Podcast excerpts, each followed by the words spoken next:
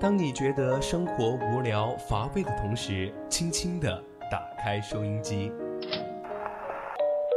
心声，聆听你我，心灵为您导航。让匆匆赶路的人生停下来，在成长心路中歇口气，品味另一种人生。让被生活紧绷的脸在小常识中松弛一下，露出久违的笑容。岁月里变得干涸的心田，在这里，在这里接受一滴滴情感的甘露。这里是心情驿站，你我的心灵避风港。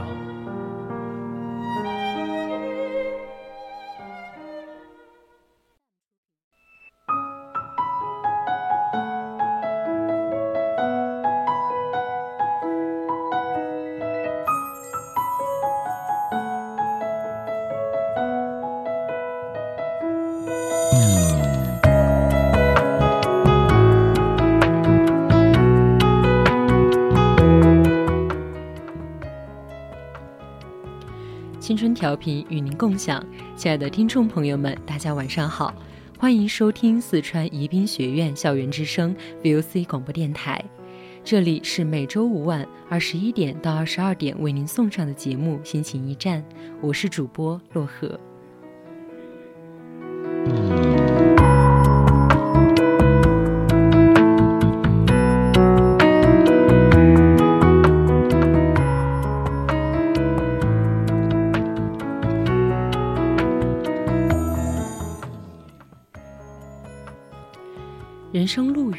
我们寻梦而行，有风光坦途，也会有灰暗低谷。当你身处低谷、退无腿可退的时候，眼前就只剩向上的一条路。只有蓄力向上行，才能摆脱困境；只有对目标坚定，才能迈向那光明。向上走的路，从从来都是很辛苦的，但它也是每一个不服输的行路人，活出自我的。转折处。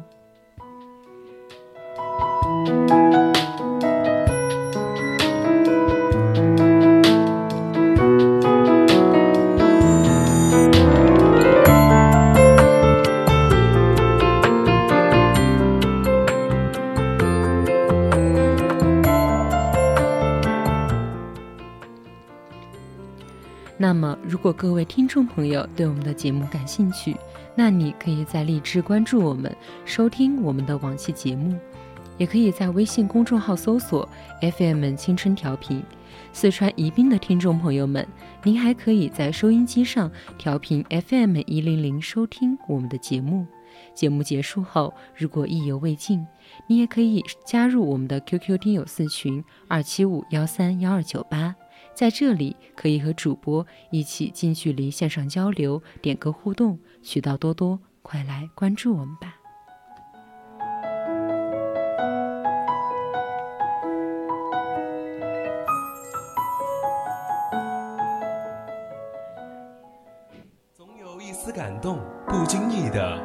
绕在你身边；总有一种声音呼唤你疲倦的心灵，感动。来自心情故事，声音来自成长心路。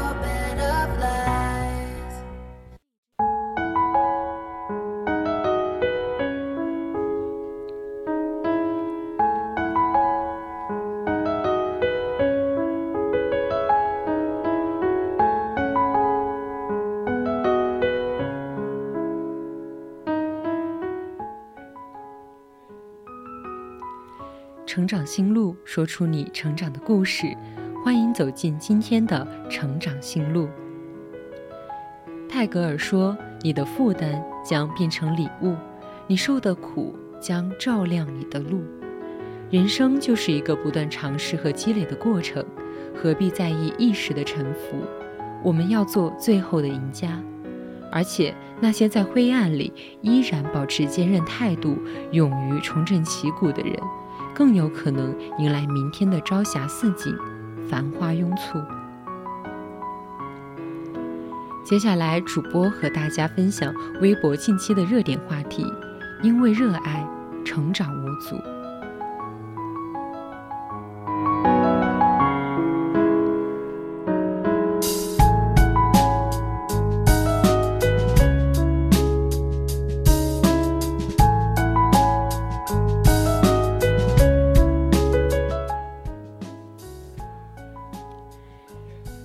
在这条路上，不泯灭与生俱来的善良，不丢掉藏在心底的纯真，不改变怀揣心底的梦想。不管顺境还是逆境，都要坚定方向，全力而行。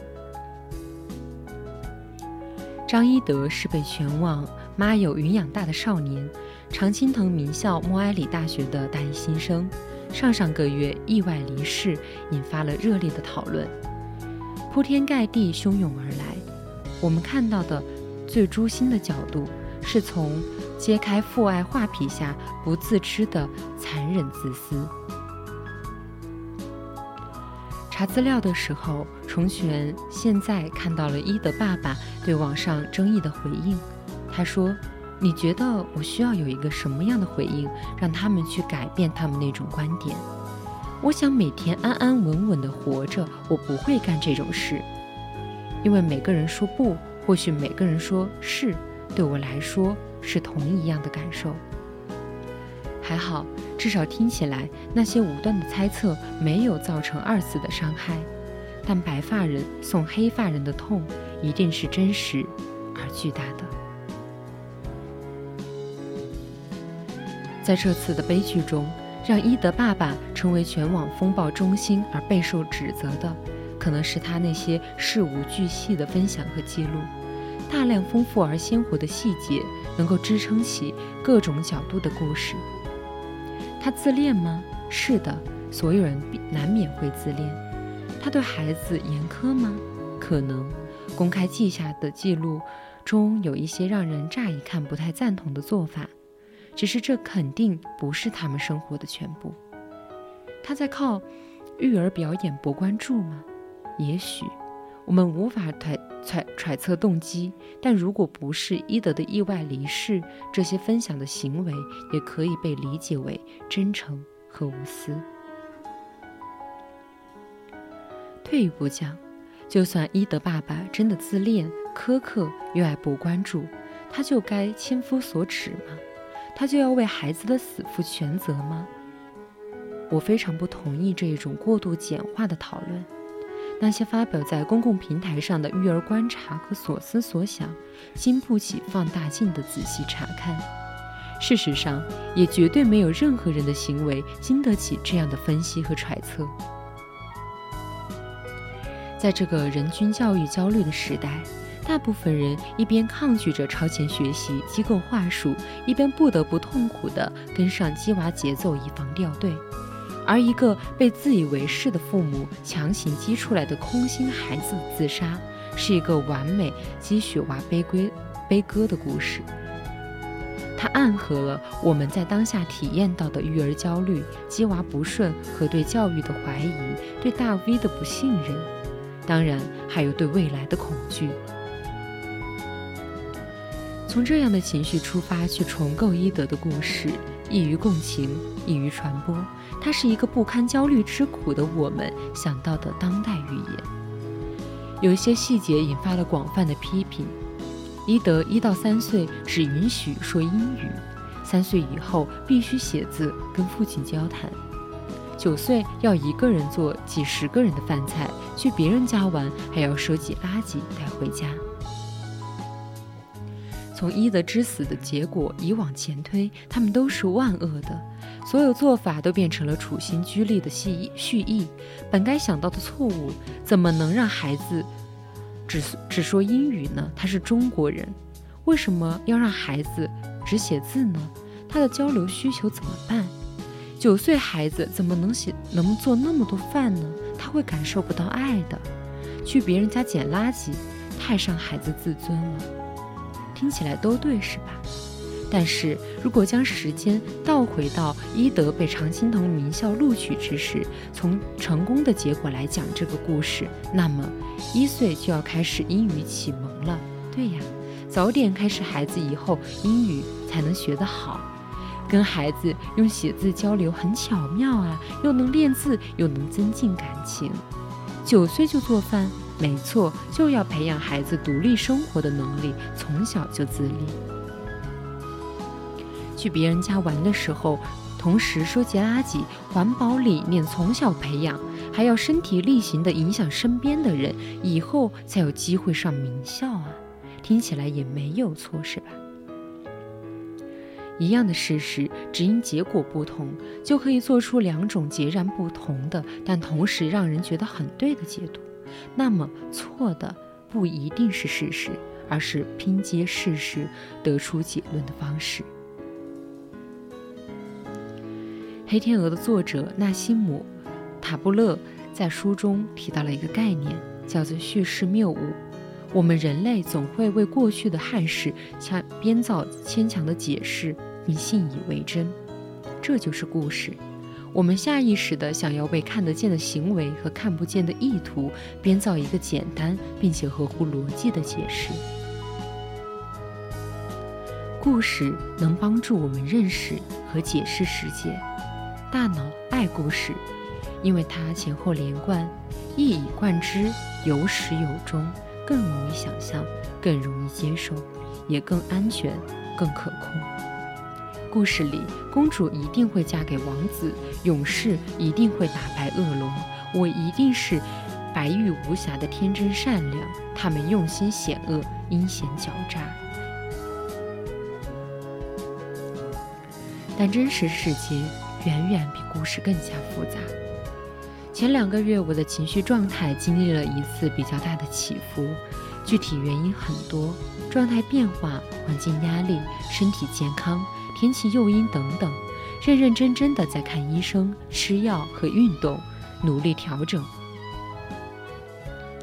中间也收到了一个觉得价值观契合且曾经深入合作的人的绝交信，要求互删好友，此生不复相见。人与人之间的关系走到这一步，必然是因为有分歧。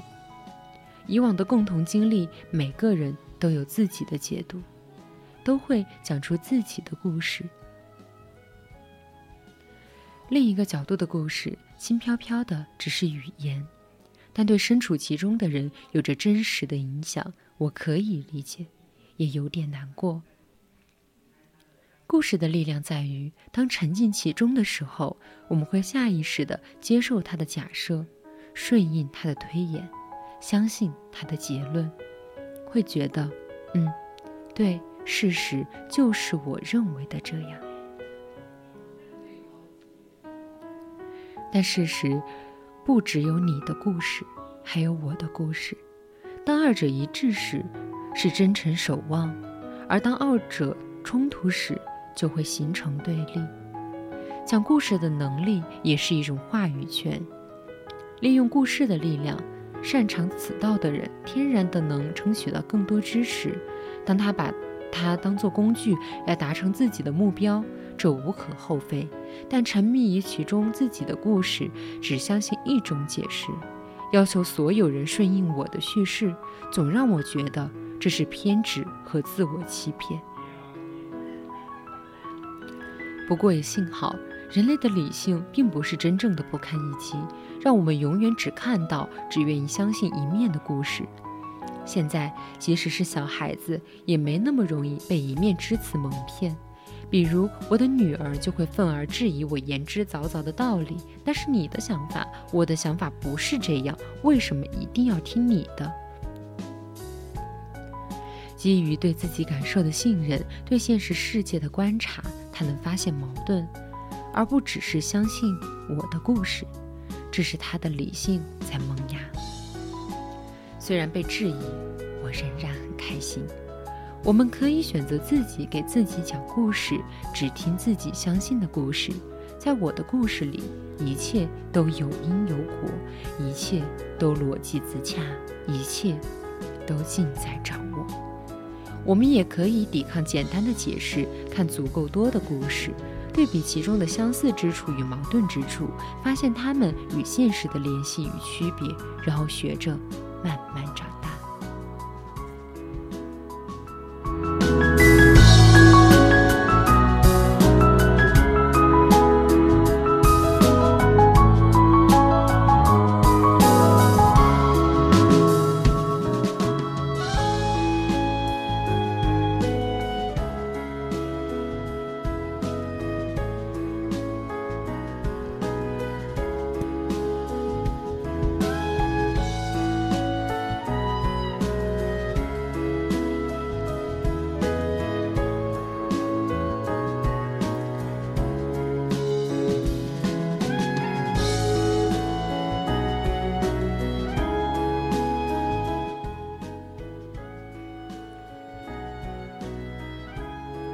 真正的成长大概是发现故事与现实的差距，依然欣赏故事，但学会接受现实，走在岁月的路上，春夏秋冬总会给予我们美不胜收的姹紫嫣红，给予我们赏心悦目的精彩绝伦，使我们不得不赞叹大自然的精雕细琢，感恩恰逢其时的美好相遇。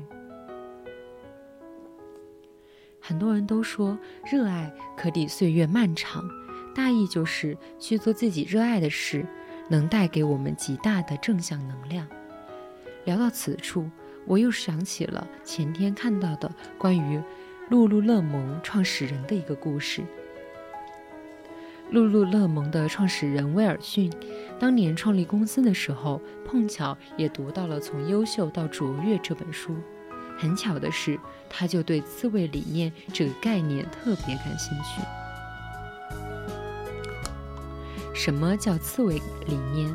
刺猬这个概念的对立面是狐狸，它来自古希腊的一句谚语，说：“狐狸千百伎俩而有穷，刺猬无一技之长而无限。”什么意思呢？就是古今中外的狐狸都很狡猾，它遇到的事情。是千方百计、见招拆招。如果用一个词来形容他的手段的话，那就是多元化，或者叫丰富性。在我们中国的语言里，他竟然聪明到借助于老虎增加自己的威信。他在雪地和沙漠走路的时候，会用他的大尾巴把自己的脚印给扫掉。可以想象他有多么的狡猾，手段又是多么的丰富。而刺猬呢？刺猬谁都打不过，它可以说是弱势动物中的弱势动物。但有一点，就是不管遇到老虎、狮子，还是狼、狗、狐狸，在它们面前，刺猬都只有一个办法，就是收缩身子，身上的刺全部伸出来。不管它们有多大的本事，都对它无可奈何。有一句俗话叫“狗咬刺猬，无从下口”。吉姆·柯林斯就用刺猬和狐狸这对概念来形容两类公司：一类公司就是能力很强、资源很丰富，善于利用各种手段方法去获取尽可能多的市场和客户；而刺猬型企业看上去比较弱势，别的企业好像什么都会，而自己看上去又没有那么明显的专长，但是它能够以静制动，以少胜多。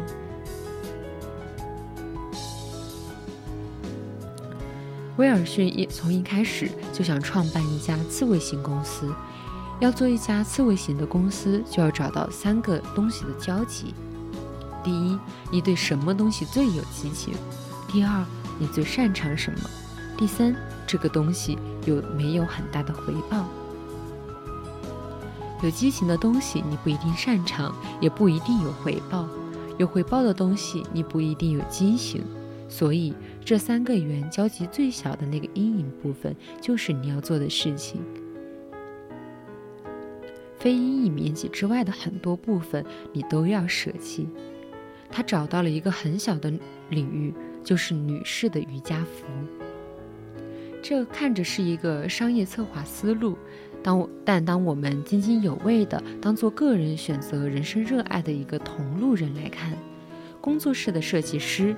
最近拿着我转赠他的一套丙烯颜料，开始在公司的东南角落，在明媚阳光的上午，或在阴雨连绵的午后，一笔一笔地画下春天的颜色。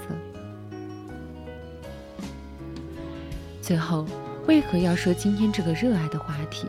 皆因几天前跟一个十几年的老朋友聊起来，这些年我没见过那些鲜花着锦的人。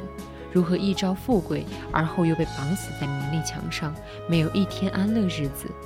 也见过就想着二十多岁或三十出头，一直念叨着赶紧去发达的人，怎么都发达不了，反而家庭、婚姻、子女样样都照看不好。聊了很多让人感叹的故事后，我们都由衷地说道：“上天有好生之德。”如果我们可以靠自己的际遇和努力得到一些财富或者名望上的收成，有一些就好，不用那么烈火烹油，没有那么多的福报支撑，到时还容易折损至自己。越是见过大江大海的人，越是心胸有大江大海的人，越是敬畏这世间的人和事，知道自己只能做好一些事情，知道自己还需要不断的去学习，也会尝试更好的善待他人，表达自己，维系贵人，能得到温饱或者大致富足了，就开始有感恩的心态，赶紧留些时机和空间给自己，想顿悟什么。想见识什么，赶紧去做，而不是需要做一辈子被金钱或他人的期待所束缚的奴隶。能过相对游刃有余的生活，已经是非常美好的日子。这本身需要的并不是一味的进取，而是一定的智慧和勇气。余生就随心随缘，勇敢做自己。将最初的梦想进行到底，道阻且长，行则将至，行而不辍，未来可期。只要心怀热爱，自有万般精彩；只要执着无畏，方可奔赴山海。相信所有的经历都是命运里最好的安排，相信所有的失去都会有。另一种方式归来，无论何时，只要不放弃自己，生活也不会轻易放弃你。修一颗积极乐观的心，笑对潮起潮落，静看四季轮回，且惜缘来缘去。这一生走过的路，遇到的人，经历的事，都各有其因，各有其缘，也各有其意义。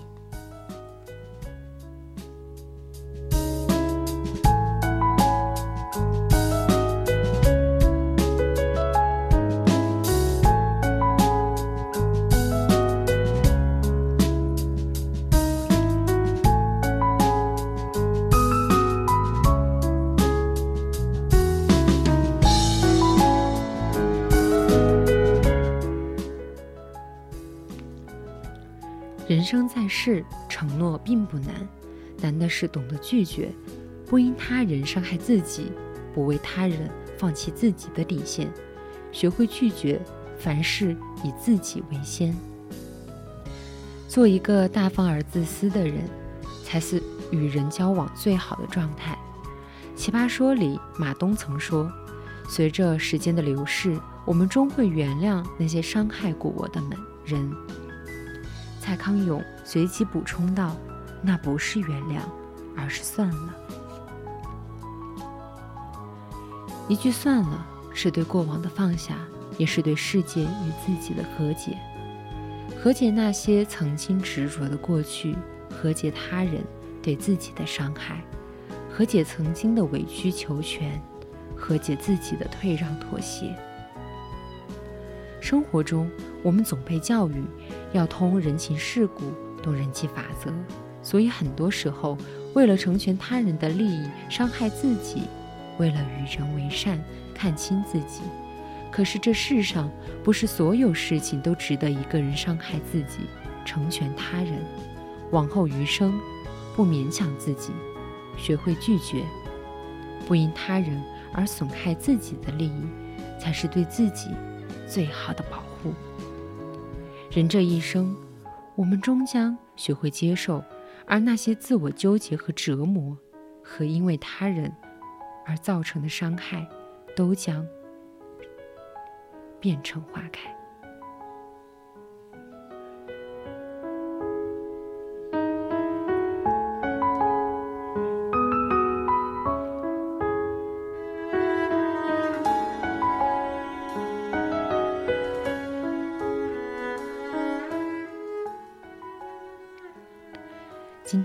心情驿站的上半段节目就到这儿了，我是主播洛河，我们下期再会。